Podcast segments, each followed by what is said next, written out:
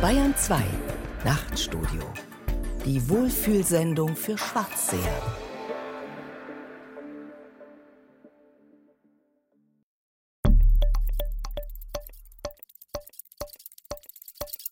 Philosophie führt heute ganz weitgehend eigentlich in eine Randexistenz. Ich weiß gar nicht, ob diese These vom Machtverlust stimmt. Viele Menschen versprechen sich von der Philosophie Orientierung in unübersichtlicher Zeit. Also ich plädiere dafür, dass man diese alte große Erzählung wieder aufnimmt als einziges Gegengift gegen Populismus, Fundamentalismus, auch Dschihadismus. Welche Macht hat das Denken heute noch? Philosophen im Gespräch von Jochen Rack. Auch die Philosophie hat ihre Konjunkturen. In ihren Hochzeiten nimmt sie das große Ganze von Mensch und Welt in den Blick, liefert utopische Entwürfe und fördert gesellschaftliche Veränderung. In bescheideneren Zeiten konzentriert sie sich auf das eher Private, das persönliche Lebensglück in einer überschaubaren Nahwelt. So fragten einige Philosophen in den 80er Jahren fernöstliche Traditionen ab, nachdem die Hoffnungen auf Gesellschaftsveränderung enttäuscht worden waren. Und das postmoderne Denken, wie es vor allem französische Philosophen formulierten, stellte die sogenannten großen Erzählungen in Frage und wollte sich auf lokale, defensive Stellungnahmen beschränken. Wenn es keine universalistischen Ideen mehr gibt, muss der Anspruch der Philosophie, das Ganze der Welt zu erklären, logischerweise aufgegeben werden. Ähnlich operiert die analytische Philosophie, die nicht mehr auf große metaphysische Entwürfe zielt, sondern überhaupt erst einmal den Gebrauch unserer Begriffe klären und die sprachliche Verfasstheit unseres Denkens analysieren möchte. Klar, dass man mit solchem klein-klein sprachanalytischer Philosophie nicht unbedingt in der Öffentlichkeit Gehör findet, die ein Bedürfnis nach Orientierung in den großen gesellschaftlichen Fragen sucht. Heute freilich scheint eine politisch engagierte Philosophie wieder stärker nachgefragt. Die gesellschaftlichen Herausforderungen durch Digitalisierung, Fundamentalismus, Migration, Europa- und Bildungskrise, Ökologie und Globalisierung verlangen nach Antworten, die auch die Philosophie geben kann und will. Dennoch behauptete 2010 der Literaturwissenschaftler Karl-Heinz Bohrer in einem Essay in der Monatszeitschrift Merkur Philosophie hat keinen Einfluss mehr, der dem bis Ende der 60er Jahre gliche. Das war und ist eine bestreitbare These. Zwar stimmt es, dass es keine philosophischen Intellektuellen wie Jean-Paul Sartre oder Herbert Marcuse mehr gibt, die mit großen Entwürfen und Gesten auf die Öffentlichkeit einwirkten und ganze Schulen ausbildeten. Der Existenzialismus wie der Neomarxismus haben als intellektuelle Strömungen ihren Einfluss verloren. Aber heißt das, dass die Philosophie überhaupt an Einfluss und Macht verloren hat? Gibt es tatsächlich keine großen Erzählungen mehr, wie Jean-François Lyotard behauptete? Hat eine Philosophie der kleinen Erzählungen ihre Relevanz bloß noch als angewandte praktische Philosophie in Ethikkommissionen oder als Ratgeberliteratur für ein gutes Leben? Das philosophische Feld der Gegenwart ist vielfältig. Wie sehen Philosophen ihre Rolle in einer unübersichtlichen Zeit? Diese Frage haben wir vier Philosophen gestellt. Julian Niederrümelin, Hartmut Rosa, Richard David Precht und Konrad Paul Liesmann.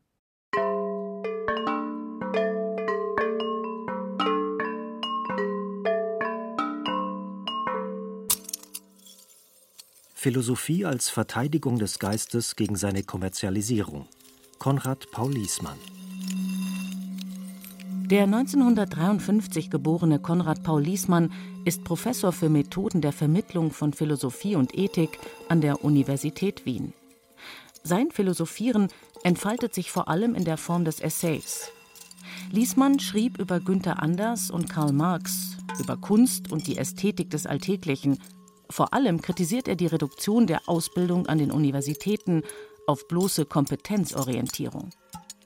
Immanuel Kant, sagt Liesmann, hätte unter den Bedingungen von Evaluation und Drittmitteleinwerbung seine Kritik der reinen Vernunft nie schreiben können. Nachdenken braucht Muße und Einsamkeit. Im Gespräch zeigte sich Konrad Paul Liesmann skeptisch, ob die eher pessimistische Diagnose von Karl-Heinz Bohrer stimmt, dass der Einfluss der Philosophie auf die Gesellschaft abgenommen habe. Ich möchte da eher vorsichtig sein, weil es so unglaublich schwierig ist, von der Philosophie zu sprechen. Denn die Philosophie als eine gleich so monolithische Disziplin, eine monolithische Wissenschaft hat es so nie äh, gegeben. Wenn man jetzt sich ein bisschen zurückerinnert an die von Karl-Heinz Bohrer zitierten 60er Jahre, gab es vor allem im deutschsprachigen Raum natürlich einen relativ starken Einfluss äh, der kritischen Theorie der Frankfurter Schule der sich auch gesellschaftspolitisch artikuliert hat, äh, nicht zuletzt über die Vermittlung äh, der Studentenbewegung der damaligen Zeit, äh, der linken Bewegungen, der Revolutionsromantik, die 1968 und in den folgenden Jahren verkündet worden ist, mit allen positiven und negativen Begleiterscheinungen übrigens. Das war jetzt nicht der Einfluss der Philosophie, denn zeitgleich gab es ja auch noch die Anhänger von Martin Heidegger, gab es den Existenzialismus deutscher und äh, französischer Prägung, gab es die Phänomenologie im Anschluss an Edmund Husserl, die beileibe nicht diese gesellschaftspolitische Bedeutung hatten, diese Öffentlichkeitswirksamkeit hatten, wie also etwa damals äh, die kritische Theorie. Das heißt, da würde ich mal vorsichtig sein. Darf Auch, ich Sie da mal unterbrechen? Karl-Heinz Bohrer meint, dass durch Nietzsche eine essayistische Tradition innerhalb der Philosophie stark geworden ist, die eben anders als eine Tradition, die auf Systematik auf strenge Begründung setzt, jetzt prominent geworden ist. Auch das sehe ich ein bisschen anders. Denn man darf nicht vergessen, dass man gerade der kritischen Theorie von Seiten einer anderen Richtung der Philosophie, äh, nämlich der Wissenschaftsphilosophie, der Erkenntnistheorie, der Logik, immer vorgeworfen hat, gerade nicht stringent zu argumentieren, sehr oft zu fabulieren, viel zu ästhetisch orientiert zu sein, gerade was Adorno betrifft und es war ja nicht zuletzt auch Adorno gewesen, dessen Faszinationskraft auch darauf beruhte, dass er eben keinen strengen akademischen Stil gepflegt hat in seinem Sprechen und Schreiben, sondern einen essayistischen.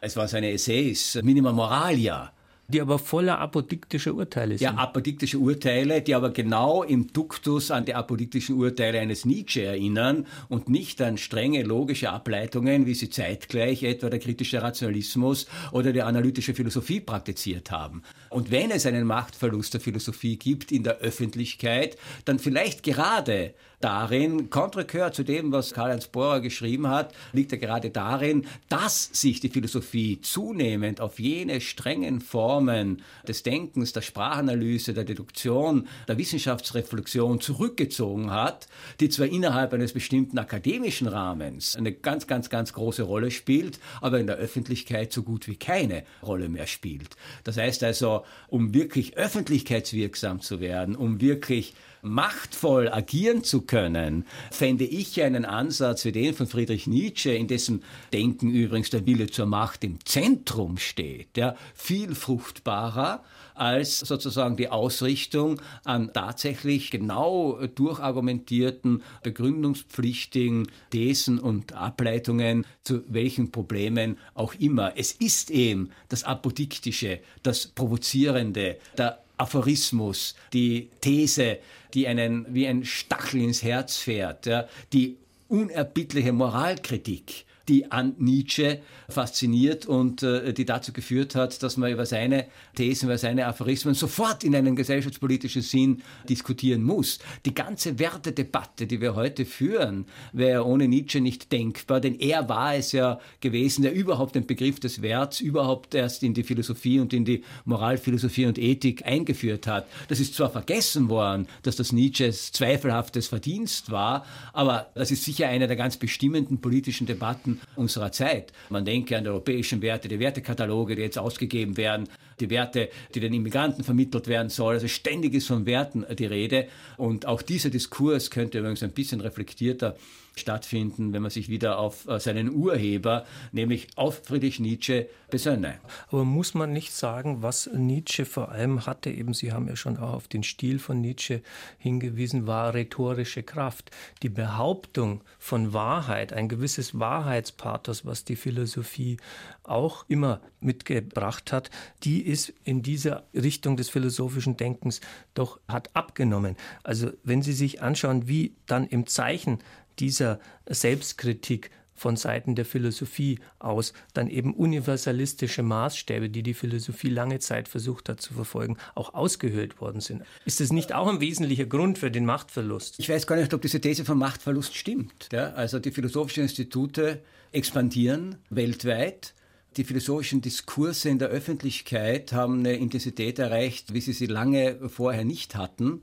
Und die philosophische Reflexion dringt in Bereiche vor, wo sie noch vor Jahren überhaupt nie hätte vermutet werden können. Wenn ich also jetzt daran denke, dass bei der Entwicklung, bei der Programmierung jener Algorithmen die autonome Automobile steuern sollen und sich die Frage aufwirft in Krisensituationen, Katastrophensituationen, Unfallsituationen, wie soll das Auto reagieren, da müssen natürlich ethische, philosophische Konzepte herangezogen werden und plötzlich sitzen Philosophen mit Programmierern, Technikern, Autobauern und Politikern, Verkehrsexperten an einem Tisch, um solche Fragen zu diskutieren diskutieren und äh, zu lösen. Denken wir diese ganze breite Debatte über den Anfang des Lebens, die moralischen Fragen, die sich mit Präimplantationsdiagnostik, mit den Möglichkeiten, genetische Korrekturen an Embryonen vorzunehmen. Denken wir an die Fragen am Ende des Lebens, Suizid, Beihilfe zum Suizid, selbstbestimmtes Sterben. Das sind philosophische Fragen, die plötzlich in einem hohen Maße öffentlich diskutiert werden und die zeigen, der Philosoph ist ja nicht derjenige, dessen Macht sich darin artikuliert, dass er solche Fragen ex cathedra Kathedra entscheidet. Das will auch niemand, das will auch kein Philosoph. Aber das Interessante ist, dass sehr wohl ein Bewusstsein davon vorhanden ist, viel stärker als in jenen Jahren, als Karl-Heinz Bohr diesen Text äh, verfasst hat, ein Bewusstsein vorhanden ist, dass eine ganze Reihe von relevanten gesellschaftspolitischen Fragen nur mit äh, philosophischer Konzeption und gleich mit einer philosophischen Durchdringung sinnvoll diskutiert werden können. Oder denken wir an die Gerechtigkeitsdebatte, die seit einigen Jahren die Ökonomie durchzieht. Also jene Wissenschaft, die die Philosophie über 200 Jahre hindurch geglaubt hat, verachten zu können. Plötzlich werden Gerechtigkeitsmodelle entwickelt, die ja alle zurückgreifen müssen, sei es auf antike, sei es auf moderne Vorstellungen davon, was äh, gerecht ist oder was unter Gerechtigkeit verstanden wird. Also da sehe ich eigentlich gar nicht so sehr Machtverlust der Philosophie, sondern ganz im Gegenteil. Wenn man Macht versteht als die Macht eines Diskurses, ja, würde ich sagen, dass sehr, sehr viele relevante Diskurse und Debatten unserer Zeit eine ganz intensive philosophische Durchdringung zumindest erfahren. Ja, aber müsste man nicht sagen, ist es nicht vor allem eben angewandte Philosophie, also praktische Philosophie? Sie haben ja auf die ethische Fragestellung hingewiesen, aber ist es eben nicht mehr dieser große Wurf, den die Philosophie ja auch mal hatte, das Big Picture, die großen Erzählungen? Alles geht zurück auf die elfte Feuerbach-These von Marx. Die Philosophen haben die Welt nur interpretiert. Es kommt darauf an, sie zu verändern. Und wenn verändern, dann gleich im großen Stil. Und das wäre jetzt ein bisschen kleinteiliger denken, dass wir die Philosophie viel in kleinere Diskurse einbinden, hat natürlich auch mit den historischen Erfahrungen zu tun. Man darf ja nicht vergessen, dass man ja wirklich versucht hat, auf Basis einer Philosophie die Welt zu verändern, was äh, geführt hat, dass ein Drittel der Erde unter kommunistischen Diktaturen und unter Stalinismus gelitten hat und mehr als 100 Millionen Ermordete die Folge davon waren, würde sich die Philosophie darum nicht kümmern und weiter so tun, als könnte sie an jenen Utopien stricken, die schon einmal verhängnisvoll sich für die Menschheit erwiesen haben, dann wäre sie eine schlecht beratene und eine überhaupt nicht selbstkritische Philosophie. Das heißt, ich sehe in diesem tendenziellen, ich sage jetzt nicht Rückzug, ja, sondern in dieser tendenziellen Bescheidenheit, die sich eben auch dadurch ausdrückt, dass man kleinteiliger arbeitet, auch natürlich eine Reaktion auf die historischen Erfahrungen, gebe aber zu, und es wird auch wieder kommen, dass es natürlich zum Wesen der Philosophie gehört, auch in großzügigeren Konzepten zu arbeiten und immer wieder neue große Erzählungen zu versuchen. Und das macht man ja auch. Liesmann ist also nicht allzu pessimistisch, was die öffentliche Rolle der Philosophie heute betrifft. Karl-Heinz Bohrers Diagnose vom Bedeutungsverlust unterschreibt er nicht, hält sie sogar für eine historische Fehleinschätzung. Liesmann rät der Philosophie zur Demut. Er empfiehlt der Philosophie, statt lauthals große utopische Konzepte zu entwerfen, lieber kleine, pragmatische Lösungen zu entwickeln. Hier sieht er die Kernkompetenz seines Faches, über Sachverhalte und Probleme gründlich nachdenken zu können.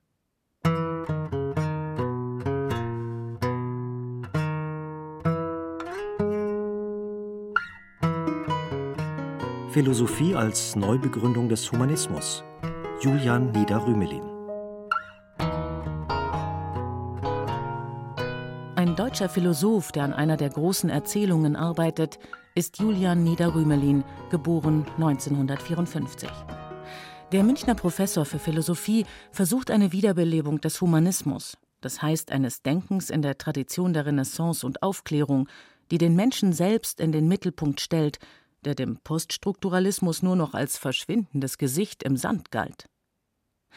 Diesen zeitgenössischen Humanismus möchte Niederrümelin durch eine sogenannte kohärentistische Philosophie begründen, die nicht aus einem Prinzip abgeleitet ist, sondern sich als praktische Rationalität in einer komplexen Lebenswelt bewähren soll. So entwirft er die Philosophie einer humanen Bildung oder Philosophie einer humanen Ökonomie. Als Staatsminister für Kultur im Kabinett Schröder hatte er konkret an der Gestaltung der Kulturpolitik mitgewirkt. Ein mächtiger Philosoph, ein Berater der Könige, als den Plato wie Heidegger die Philosophen sahen, hier scheint sich die Frage nach dem Bedeutungsverlust seiner Zunft zu erübrigen. Auf die Frage, ob Politik und Philosophie nicht unvereinbar seien, da die erstere an der Macht, die letztere an der Wahrheit orientiert ist, gab er eine überraschende Antwort. Zum einen glaube ich, dass es in der Politik auch um Wahrheitsansprüche geht. Ich habe sogar ein ganzes Buch geschrieben zu dem Thema, welche Rolle hat die Wahrheit in der Demokratie, Demokratie und Wahrheit. Das ist über zehn Jahre her. Das war also zehn Jahre zu früh, weil jetzt diskutieren wir über das postfaktische Zeitalter. Und nach Trump und Berlusconi ist so die postmoderne Euphorie, dass wir unsere Fakten konstruieren und mal so oder mal so fassen können, vorbei. Die Leute entdecken auf einmal wieder die Realität, was sehr erfreulich ist.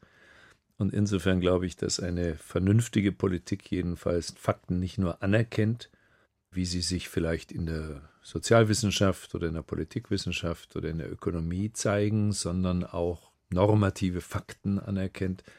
Ich bin auch ethischer Realist. Also das ist das eine. Das zweite ist, es ist gar nicht so selten, wie man meinen könnte, dass sich Philosophen oder Geisteswissenschaftler in die Politik verirren. Der gegenwärtig prominenteste ist der französische Präsident Macron, der nämlich über Hegel seine Abschlussarbeit geschrieben hat und der Philosoph ist von seiner ersten Qualifikation her. Oder der serbische Politiker, erinnert man sich vielleicht nicht mehr, Djindjic, der ermordet wurde? Ermordet, promovierter Philosoph aus Deutschland, in Deutschland promoviert, meine ich. Habermas Schüler? Ganz genau. Oder noch einen zu nennen, Cacciari, immerhin immer noch in Italien eine Größe, KP, der Kommunistischen Partei Italiens ursprünglich und dann des Partito Democratico, venezianischer Bürgermeister, Europaabgeordneter und so. Also es kommt schon vor. Und ich habe das in der Zeit in der Politik nicht als was völlig Unvereinbares empfunden. Aber klar, die Form der Diskussionen sind andere.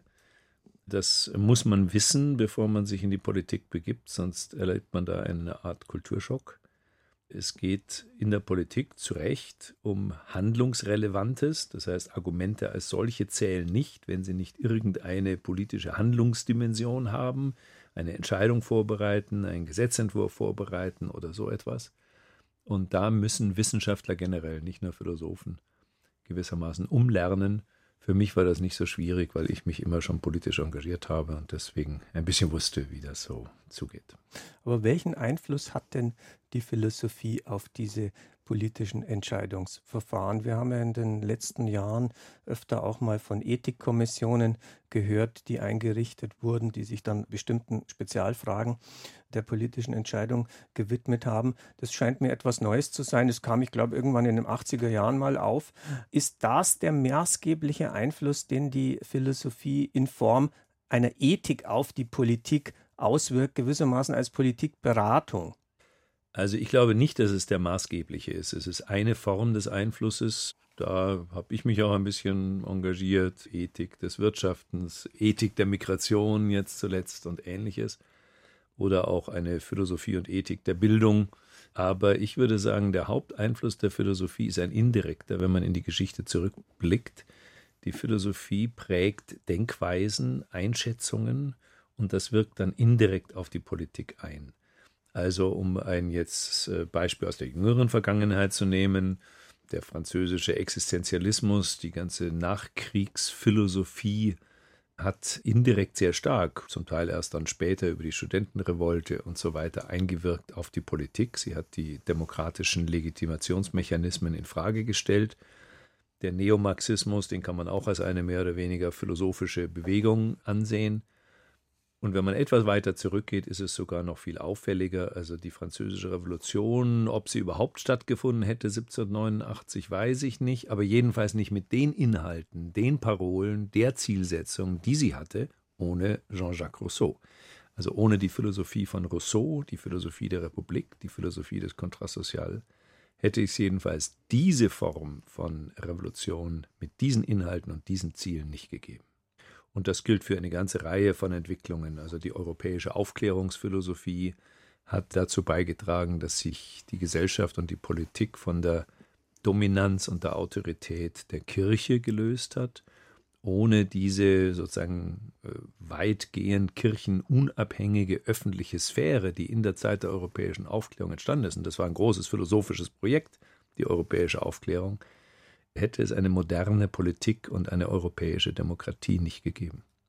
Wenn Sie auf Existenzialismus und Neomarxismus verweisen, glaube ich, können wir direkt zu einer These von Karl-Heinz Bohrer kommen, der sagte, der Einfluss der Philosophie sei vor allem eben bis in die 60er Jahre stark gewesen und diese beiden Strömungen, die Sie eben genannt haben, die fallen einem dann zumeist immer als erstes ein, weil ja aus dieser zumindest kritischen Gesellschaftstheorie direkt Impulse ausgingen für Gesellschaftsveränderung. Aber wenn wir die Zeit danach anschauen, dann glaubt er festzustellen, dass es eben einen gewissen Machtverlust von Seiten der Philosophie gab, weil diese Konzepte, wenn wir jetzt mal Existenzialismus oder Neomarxismus nennen, eben ihren Einflussbereich verloren haben. Ist dies eine Diagnose, die Sie erstmal unterschreiben? Also ich glaube, man muss etwas weiter ausgreifen. Man muss sagen, die Rolle der Philosophie war im 19. Jahrhundert die Leitwissenschaft, Mutterwissenschaft, die prägende Disziplin im Grunde gegenüber allen anderen Disziplinen, die ja gewissermaßen als Kinder aus der Philosophie hervorgegangen sind. Und das gilt natürlich erst recht für die Zeiten Rousseaus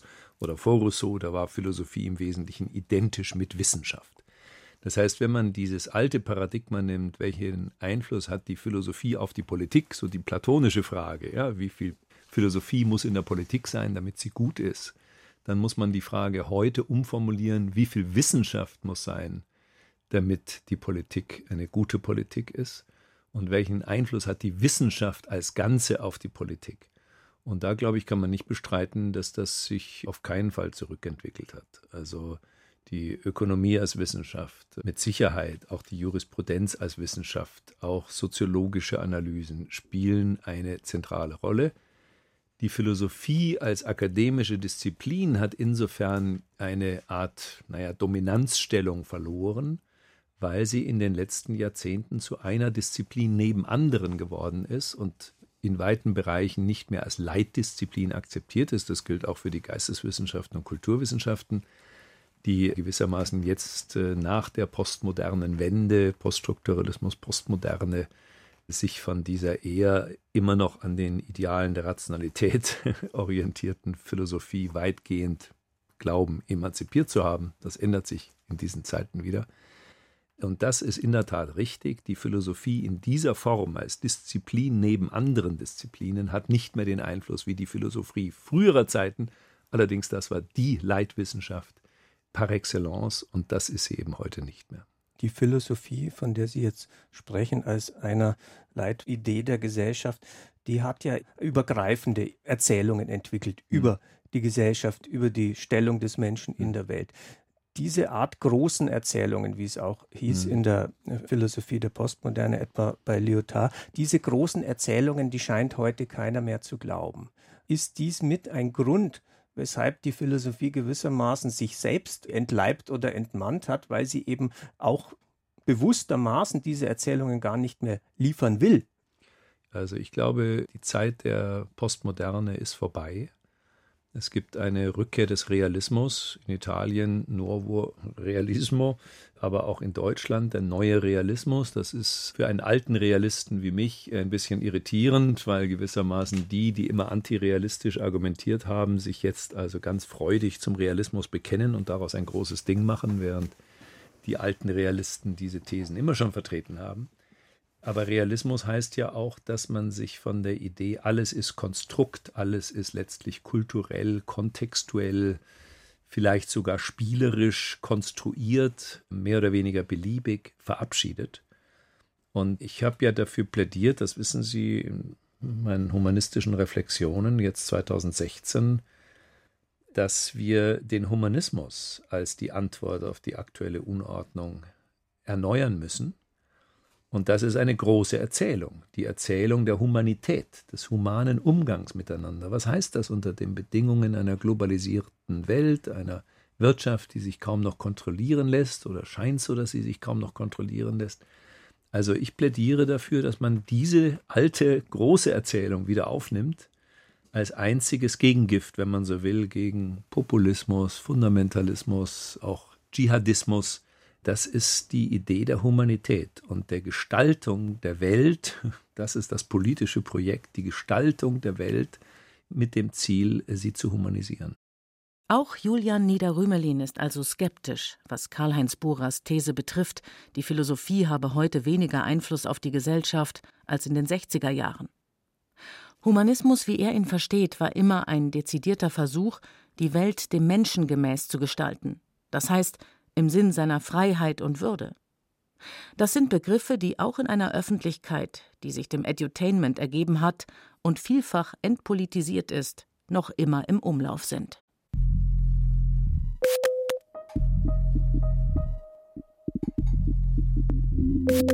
Philosophie mit medialer Wirkung. Richard David Precht. Der 1964 geborene Richard David Precht wurde bekannt mit seinem Buch Wer bin ich und wenn ja, wie viele, das von 2008 bis 2012 auf der Spiegel Bestsellerliste stand. In dieser populärwissenschaftlichen Einführung bekannte er sich zu einer Philosophie, die sich gesellschaftlich engagiert. Als Moderator der ZDF-Sendung Precht hat er sechsmal im Jahr die Gelegenheit, Fragen mit einem Gesprächspartner zu erörtern. Würde Bohrer ein solches öffentliches Gespräch gelten lassen als Philosophie? Oder nur als medialen Ersatz für wirkliches Denken abtun? Precht ist ein prominenter, gleichwohl später Sendeplatz und der einzige philosophische im öffentlich-rechtlichen Fernsehen. Entspricht das der Bedeutung der Philosophie in der Gesellschaft? Nein, das erzählt sicherlich sehr viel mehr über das öffentlich-rechtliche Fernsehen als über die Philosophie. Tatsache ist, dass es einen Boom der Philosophie gibt, einen großen Boom sogar. Vorher ist es mal ein Boom gewesen der fernöstlichen Philosophie, so in den 70er, 80er, 90er Jahren. Und tatsächlich ist es so, dass man sagen kann, seit etwa zehn Jahren gibt es in Deutschland tatsächlich einen Philosophieboom, was man auch daran erkennen kann, dass es Festivals gibt wie die Phil Cologne in Köln beispielsweise, wo die meisten Veranstaltungen ausverkauft sind. Also es ist schon sehr, sehr erstaunlich, was da passiert ist und das freut mich auch sehr. Aber welche Art von Philosophie wird denn da nachgefragt? Also wenn Sie über den Boom reden und sagen, die fernöstliche Philosophie, die war, ich weiß nicht, in den 80er Jahren vielleicht besonders gefragt. Wenn man noch weiter zurückschaut, kann man sagen, die kritische Philosophie, die kritische Theorie war vor allem im Zuge der Studentenbewegung sehr gefragt. Also welche Art von philosophischer Nachfrage besteht denn da beim Publikum? Also wenn man es sehr vereinfacht ausdrückt, kann man sagen, es geht um Orientierung in einer immer komplexer werdenden Welt. Je mehr Informationen wir über die Welt haben, je mehr Lebensmöglichkeiten wir haben, umso schwieriger ist es, sich richtig zu entscheiden.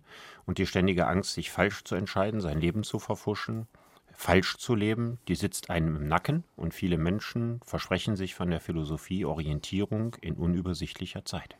Also eine Antwort auf die Frage, wie soll ich leben? Das wäre aber ein eher privater Zugang. Also wenn wir jetzt mal ja, vergleichen zu dem, was an gesellschaftlicher Theoriebildung eben stattgefunden hat in den 60er, 70er Jahren. Also ich glaube, der Höhepunkt der privaten Philosophie war tatsächlich der Boom der fernöstlichen Philosophie die ist eigentlich überhaupt nicht als gesellschaftliche Philosophie wahrgenommen. Sie fiel auch zusammen mit einer Esoterikwelle. Da ging es eigentlich nur um das eigene Seelenheil. Aber Orientierung in einer immer komplexeren Welt bedeutet auch, sich die Frage zu stellen, was ist eine gute Gesellschaft? Und ich erlebe sehr stark, dass ein politisches Interesse in den letzten Jahren erwacht ist, wie ich mir das hätte gar nicht vorstellen können. Also seit 68 haben wir nicht mehr in einer so politisch aufgeheizten und politisch interessierten Öffentlichkeit gelebt wie heute. Aber trotzdem muss ich nochmal nachfragen, welche Art der Philosophie wird da nachgefragt? Denn Sie sagen zwar politisch, ja, aber die großen gesellschaftstheoretischen Entwürfe scheinen eigentlich nicht im Raum zu stehen. Naja, wir haben gegenwärtig keine großen gesellschaftstheoretischen Entwürfe und sie werden auch von Philosophen im Augenblick nicht hervorgebracht. Aber das Bedürfnis der Menschen nach großen gesellschaftlichen Vorstellungen nach Leitutopien, gerade jetzt durch diesen enormen Umbruch, den wir erleben. Ich meine, wir erleben die größte gesellschaftliche Revolution seit 250 Jahren. Und das ist ja etwas, was die Menschen irgendwo verstehen. Also die klassische Arbeits- und Leistungsgesellschaft geht zu Ende. Wir bekommen eine vollkommen neue Gesellschaftsform. Und da gibt es eine ganz große Nachfrage nach Ideen, wie eine solche Gesellschaft funktionieren könnte, wie sie aussehen könnte, wie wir in eine solche Gesellschaft, wie wir da Gerechtigkeit schaffen, damit es nicht am Ende eine Dystopie wird, also die Macht weniger großer Silicon Valley-Konzerne über die ganze Welt, der Verlust der Freiheit durch den Datenhandel. Und die Menschen haben ein enormes Interesse danach, dass Philosophen ihnen helfen, Antworten zu finden. Und wir werden wahrscheinlich, und das muss keine große Prophetie sein, das wird so kommen, eine Flut von neuen Gesellschaftsentwürfen im nächsten Jahrzehnt bekommen. Aber die Frage ist natürlich, kann die Philosophie diese größeren leitenden Utopien liefern, von denen Sie jetzt gesprochen haben? Ich wüsste keinen Grund, warum sie das nicht können sollte. Man muss mal überlegen, als vor 250 Jahren die bürgerliche Gesellschaft entstand, zur Zeit der ersten industriellen Revolution, waren es die Philosophen, die die Blaupausen geliefert haben für diese neue zukünftige Gesellschaft. Also es waren Menschen wie Rousseau mit seinem Gesellschaftsvertrag. Es waren Leute wie Adam Smith, die die Grundlagen des Kapitalismus analysiert haben und daraus ein Gesellschaftsmodell gemacht haben. Voltaire spielte in diesem Kontext eine Rolle, dann die Gewaltenteilung, also James Harrington und später Montesquieu. Also die Philosophen waren wichtig und haben das geliefert. Natürlich nicht exakt wissenschaftlich, es ist völlig klar, Philosophie ist ja auch keine Wissenschaft. Also jeder Versuch, die Philosophie zu verwissenschaftlichen, macht sie klein und bedeutungslos. Aber als, als eine Disziplin, die versucht, so intelligent wie möglich über das Leben und Zusammenleben der Menschen nachzudenken, kann die Philosophie hier eine gewaltige Rolle spielen. Wobei man eins dazu sagen muss, also Philosoph ist ja nicht jemand, der Philosophie studiert hat, sondern Philosoph ist jemand, der sich als Philosoph betätigt. Wittgenstein hat mal gesagt, Philosophie ist eine Tätigkeit. Das heißt, es ist völlig egal, ob ich Sozialpsychologie studiert habe oder Politologie oder ob ich Ingenieur bin, der sich entsprechende Gedanken über die Gesellschaft macht. Sie haben jetzt gesagt, historisch gesehen war die Philosophie bedeutsam, vor allem jetzt mit dem Hinweis auf die Philosophie der Aufklärung. Aber muss man denn nicht eben heutzutage auch sehen, dass die Philosophie vor allem im 20. Jahrhundert durch eine Reihe von selbstkritischen Reflexionsschleifen hindurchgegangen ist, die sie gewissermaßen entmächtigt hat? Im Laufe des 20. Jahrhunderts ist der Philosophie eigentlich ihr Gegenwartsbezug und ihr Gegenstandsbezug verloren gegangen. Gegenwartsbezug verloren gegangen heißt, dass der größte Teil unserer Universitäten mit Philosophen bestückt sind, die sich für Themen der Vergangenheit interessieren. Also Experten für Platon sind, Experten für Kant sind, Experten für Hume sind und so weiter, aber eben nicht Experten für die Gegenwart. Und das Zweite, die fachphilosophisch bedeutsame Entwicklung ist, dass seit dem Siegeszug der analytischen Philosophie, also seit Wittgenstein und seinem Erfolg in den angelsächsischen Ländern, die Philosophie zunehmend den Gegenstandsbezug verloren hat, nämlich die großen Fragen, die sie eigentlich mal ausgemacht haben. Also mit den Mitteln der analytischen Philosophie kann ich die Frage, wie soll ich leben, nicht beantworten. Ich kann eigentlich noch nicht mal jemandem ernsthaft dabei weiterhelfen, intelligenter über diese Frage nachzudenken. Im Grunde genommen ist die analytische Philosophie, die heute fast die Hälfte der Lehrstühle in Deutschland besetzt, eine Destruktion aller Ansprüche, die die Philosophie mal hervorgebracht hat und die sie eigentlich ausmachen. Und deswegen haben analytische Philosophen, von sehr, sehr wenigen Ausnahmen abgesehen, auch zu den gegenwärtigen Fragen sehr wenig beizutragen. Ich sehe aber auch an den Universitäten, dass die Jungen analytischen Philosophen, sie werden ja alle analytischen Philosophen, weil sie sonst nichts werden können an der Uni, dass sie eine ganz, ganz große Unzufriedenheit haben mit der gesellschaftlichen Bedeutungslosigkeit der Philosophie. Und ich glaube, jetzt wird sich auch an den Unis demnächst mal einiges verändern. Ich würde ganz gern auch einen Blick nach Frankreich werfen, denn es gab ja auch einen starken Einfluss der französischen Philosophie, vor allem in den 70er, 80er Jahren. Und ich will mal den Namen Lyotard nennen, denn Lyotard hat mit einer Theorie der Postmoderne meines Erachtens auch dazu beigetragen, dass die Philosophie zu einer gewissen Entmächtigung äh, gekommen ist. Wenn er etwas sagt, also in einem Text, der für mich eine gewisse Bedeutung gespielt hat im Grabmal des Intellektuellen, es gibt keine großen Erzählungen mehr, sondern nur noch kleine Erzählungen und man kann nur noch kleine, lokale, defensive Stellungnahmen abgeben. So hat er sich in diesem Text ausgedrückt würden Sie auch sehen, dass dies mit dazu beigetragen hat, dass sozusagen intern, denn es war ja eine Kritik der Vernunft, die aus der Philosophie selbst kam, dass auch daher ein gewisser Bedeutungsverlust rührt. Also der Poststrukturalismus, der seinen Boom in Deutschland eigentlich nicht in den 70ern hatte, sondern den größten Boom eigentlich Ende der 80er und dann in den 90ern hatte. Der Poststrukturalismus ist eine Philosophie, die davon ausgeht, dass man keine Sätze mit Wahrheitsanspruch formulieren kann, sondern dass man sich immer in logischen Gedankenfiguren verstrickt und der Logik dieser Gedankenfiguren folgt, aber nicht irgendeiner Wahrheit. Und in dem Zusammenhang wird alles, was für Menschen Wert, Sinn und Bedeutung hat, auf die Ebene von Sprachspielen gebracht oder verengten Denkmustern oder wie im Falle von Lyotard auf die Ebene von Erzählungen. Das heißt, die Grenze zwischen Geschichte und Geschichten wird verwischt, im Französischen unterschieden, Discours und Histoire. Und im Grunde genommen ist alles, was Geisteswissenschaftler machen, eine mehr oder weniger intelligente Form von Albernheit. Das ist am Ende quasi das Fazit des Poststrukturalismus und es ist interessant, ich habe schon in meiner Studienzeit darunter gelitten, weil das unglaublich en vogue war, als ich Anfang der 90er Jahre promovierte. Und interessant ist, dass diese Leute fast sämtlich nachher in Werbeagenturen verschwunden sind und ich glaube, da gehören sie auch hin. Richtig ist tatsächlich, dass der Poststrukturalismus nicht so sehr in der Philosophie, stärker noch in der Soziologie und am stärksten in den Literaturwissenschaften eine ganze Generation von Zynikern hervorgebracht hat, die überhaupt kein Interesse mehr hatten an Gesellschaftsentwürfen, sondern ein Interesse daran hatten, jeder, der irgendwelche Aussagesätze machte oder gar politische Aussagen über die Gesellschaft machte, zu destruieren und ihm vorzuführen, in welchen Sprachfiguren, Metaphern und Bildern er befangen ist. Also das Ganze war ähnlich wie die analytische Philosophie eine Form von Abrissunternehmen. Macht es sich Richard David Precht vielleicht zu leicht, wenn er eine gesellschaftskritische Philosophie fordert, aber nicht sagt, auf welchem neuen normativen Fundament das geschehen soll? Immerhin, seine Philosophie steht im Zentrum der Gesellschaft, will sie zum Besseren verändern.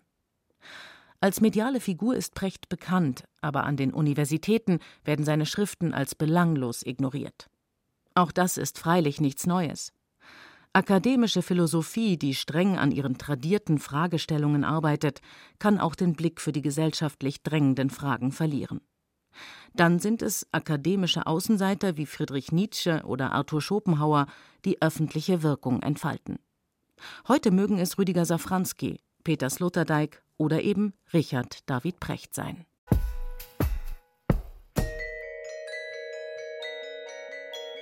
Philosophie als kritische Gesellschaftstheorie. Hartmut Rosa. Wie kann eine Gesellschaftskritik erneuert werden, die totalitäre Konsequenzen vermeidet und ihre Lektion aus der Realgeschichte gelernt hat? Mit welchen allgemeingültigen Ansprüchen kann man Gesellschaft kritisieren? Der 1965 geborene Soziologe Hartmut Rosa sieht in den Beschleunigungsmechanismen eine zentrale Ursache für Entfremdung, für das Unbehagen an der Moderne. Das Beschleunigungsspiel des wettbewerbsorientierten Kapitalismus habe zu Gegenwartsschrumpfung, Desorientierung und Bindungslosigkeit geführt. Wer es nicht schaffe, der Dynamik zu genügen, falle aus der Gesellschaft heraus und reagiere mit Burnout und Depressionen. Das ist die zeitgenössische Diagnose der Entfremdung. Die Menschen finden nicht mehr zu sich selbst und zu anderen. Aber wie könnte ein Leben aussehen, das sich gegen die beschleunigungsinduzierte Entfremdung behauptet? also ein richtiges, gelingendes Leben. Rosas Denken kreist um den Begriff der Resonanz, und er steht mit seinem philosophischen Nachdenken bewusst in der Tradition der kritischen Theorie, die mit den Namen Theodor W. Adorno, Herbert Marcuse oder Erich Fromm verbunden ist, die einmal einen großen Einfluss auf die Studenten- und Bürgerbewegungen der Bundesrepublik hatten. Horkheimer oder Dorn oder auch Marcuse natürlich oder Erich Fromm. Das waren Figuren, geistesgeschichtliche Figuren, philosophische Entwürfe, die ganz stark den gesellschaftlichen Diskurs geprägt haben, die die Jugend auch noch entzünden konnten. Man konnte da auch sehen, das hat, glaube ich, auch gesellschaftsstrukturelle Gründe, dass nämlich die Jugendlichen davon geträumt haben, wenn man von einer anderen Gesellschaft sprach oder von Entwürfen der Zukunft, dann war die politisch und philosophisch in Frage gestellt oder zu debattieren. Und das ist heute ganz weitgehend verschwunden. Kaum jemand verbindet mehr utopische Hoffnungen mit Philosophie oder Soziologie und entsprechend haben wir auch den Status der Leitwissenschaft eingebüßt. Und Philosophie führt heute ganz weitgehend eigentlich in eine Randexistenz. Es ist dann gegenwärtig, glaube ich, kann man sagen, ist zu einer gewissen Spaltung gekommen. Philosophie stößt durchaus wieder auf Interesse, mit David Brecht zum Beispiel oder Byung-Chul Han, dem Philosophen. Aber die werden in den akademischen Diskussionen kaum wahrgenommen, sodass ich sagen würde, ja, die akademische Philosophie, Sozialphilosophie, Soziologie hat definitiv einen Einfluss verloren. Was sind, wenn wir vielleicht mal unterscheiden, äußere Gründe, die mit der gesellschaftlichen Situation zu tun haben, aber auch innere, interne philosophische Gründe, die zu dieser Schwächung der Philosophie geführt haben? Ich denke, dass es tatsächlich ein Zusammenspiel einer Reihe von Gründen ist. Und einige davon, wie Sie es gerade gesagt haben, sind vermutlich eher äußerer Natur, also vielleicht gesellschaftsstruktureller Natur auch. Vielleicht ist überhaupt der Optimismus, dass man politisch Gesellschaft erstens verstehen und zweitens gestalten kann, ist, glaube ich, zurückgegangen. Da würde ich sagen, da sind Beschleunigungsphänomene selber eine der Ursachen und auch das, was ich Steigerungszwänge der Gesellschaft nenne, heute so stark durchgreifen, dass man das Gefühl hat, andere philosophische Entwürfe sind da vielleicht nicht die Lösung dafür, eher technische Lösungen. Aber ich stimme zu, dass es auch interne Entwicklungen gab. Und was mich da besonders interessiert, auch fasziniert, ist, dass ich denke, vielleicht ist die Art und Weise, wie wir Philosophie betreiben, heute auch eine andere geworden. Und da hängt vielleicht ein bestimmtes Wissenschafts- oder Philosophieideal auch dran.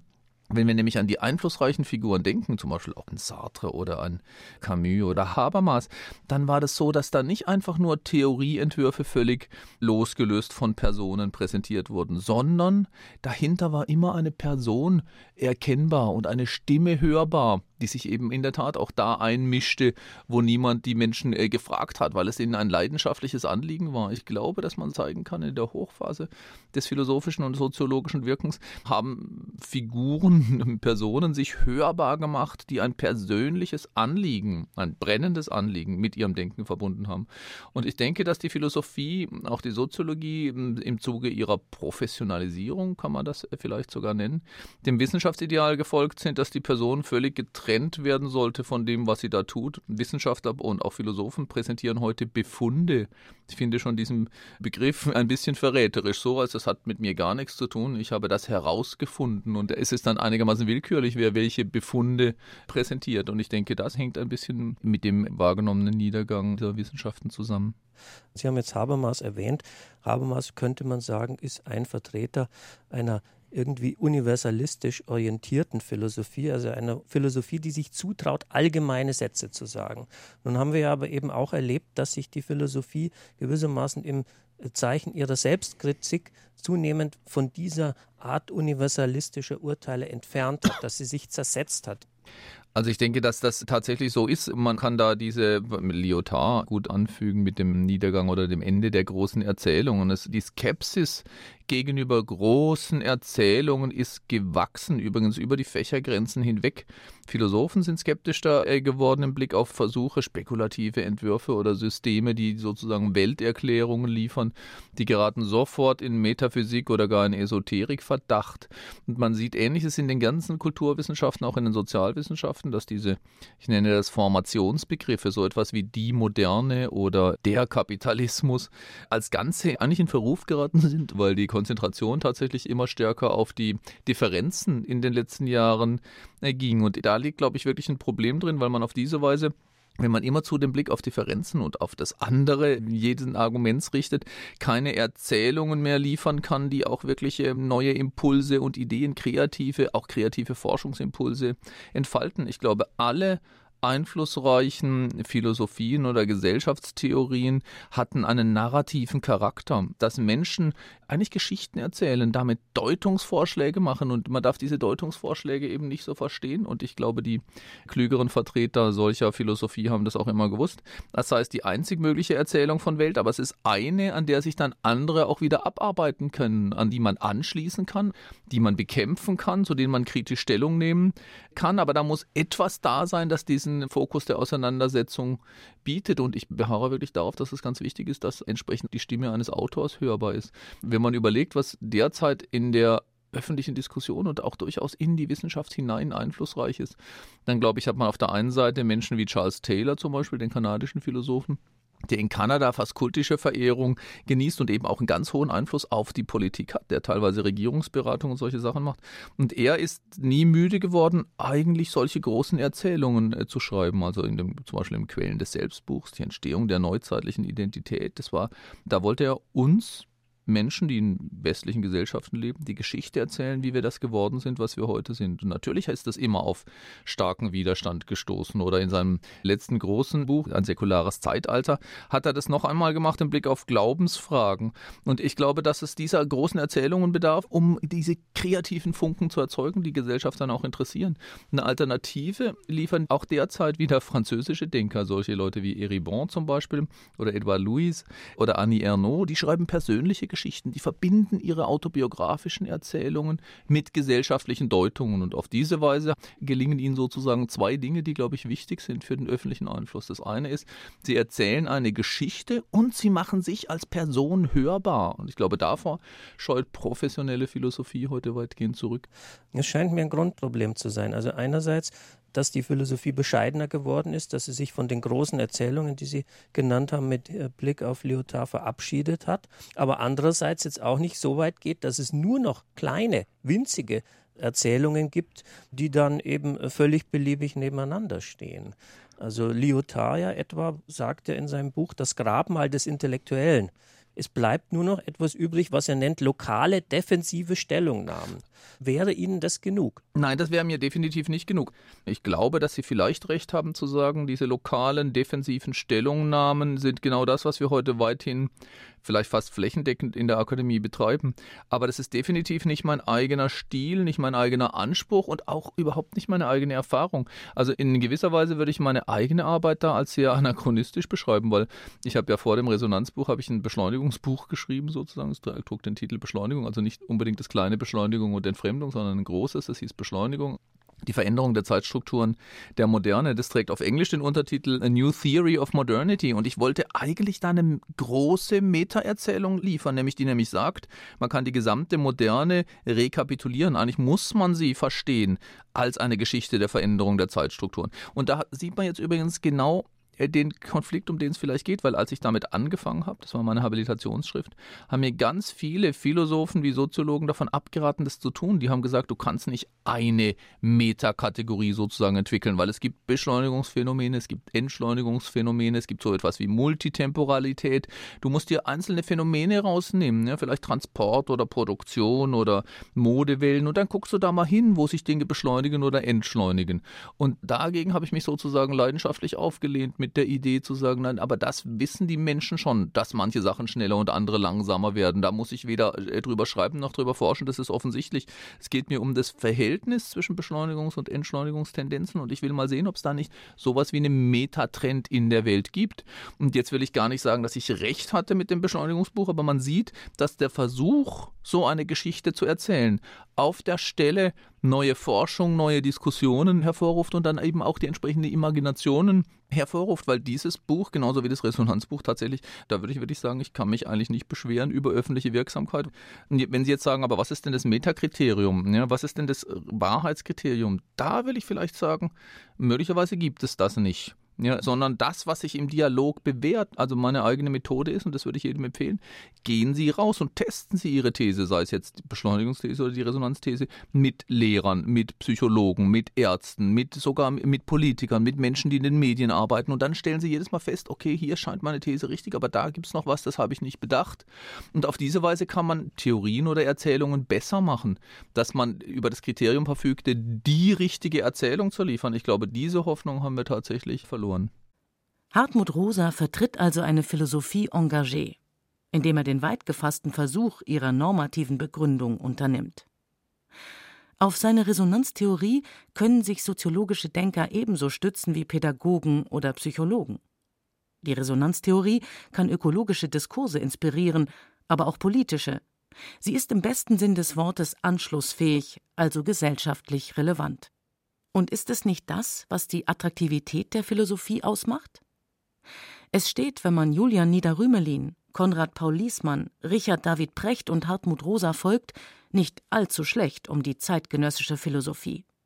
Sie mag, und das ist auch gut so, ihre Spezialinteressen haben und manche akademischen Fragen im Elfenbeinturm verhandeln. Aber sie hat heute auch eine wachsende Bedeutung für die Selbstverständigung unserer Gesellschaft und prägt und diskutiert die wichtigen Begriffe, mit denen wir sie begreifen können. Kein Grund also für Schwanengesänge und allzu pessimistische Diagnosen. Karl-Heinz Bohrer mag heute einen Jean-Paul Sartre vermissen. Und Richard David Precht ist sicher nicht sein Nachfolger. Aber es gibt eine Vielzahl interessanter Denker, die scharfe Analysen unserer Gegenwart liefern, die polemisch und engagiert in die öffentlichen Debatten eingreifen und auch Gehör finden. Zwar mag die Philosophie durch unvermeidliche Lernprozesse im 20. Jahrhundert bescheidener und selbstkritischer geworden sein, aber zum Eunuchen wurde sie deshalb nicht. Sie hat noch immer Macht und Einfluss. Es lohnt sich, den Philosophen unserer Zeit zuzuhören und das von ihnen inspirierte Gespräch weiterzuführen.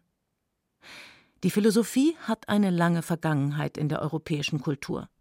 Und sie hat eine große Zukunft.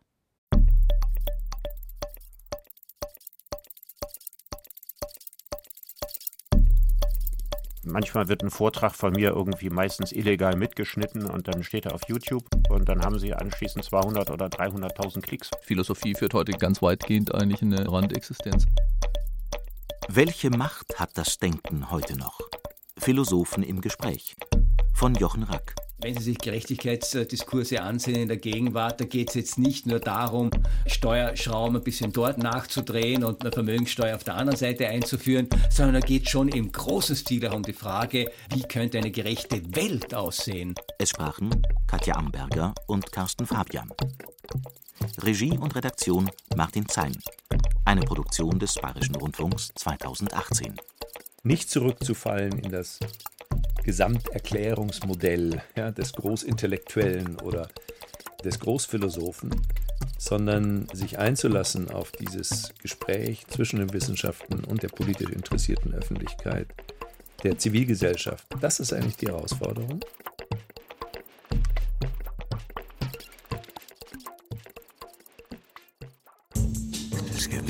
Die Worte sind genug gewechselt. Lasst mich nun Newsletter sehen. Handverlesen, hübsch dekoriert, schamlos objektiv. Newsletter. Die Kulturhöhepunkte aus Radio und Fernsehen. Verpassen war gestern. Der BR Kultur Newsletter ist heute. Anmelden unter br.de Kultur oder bayern2.de.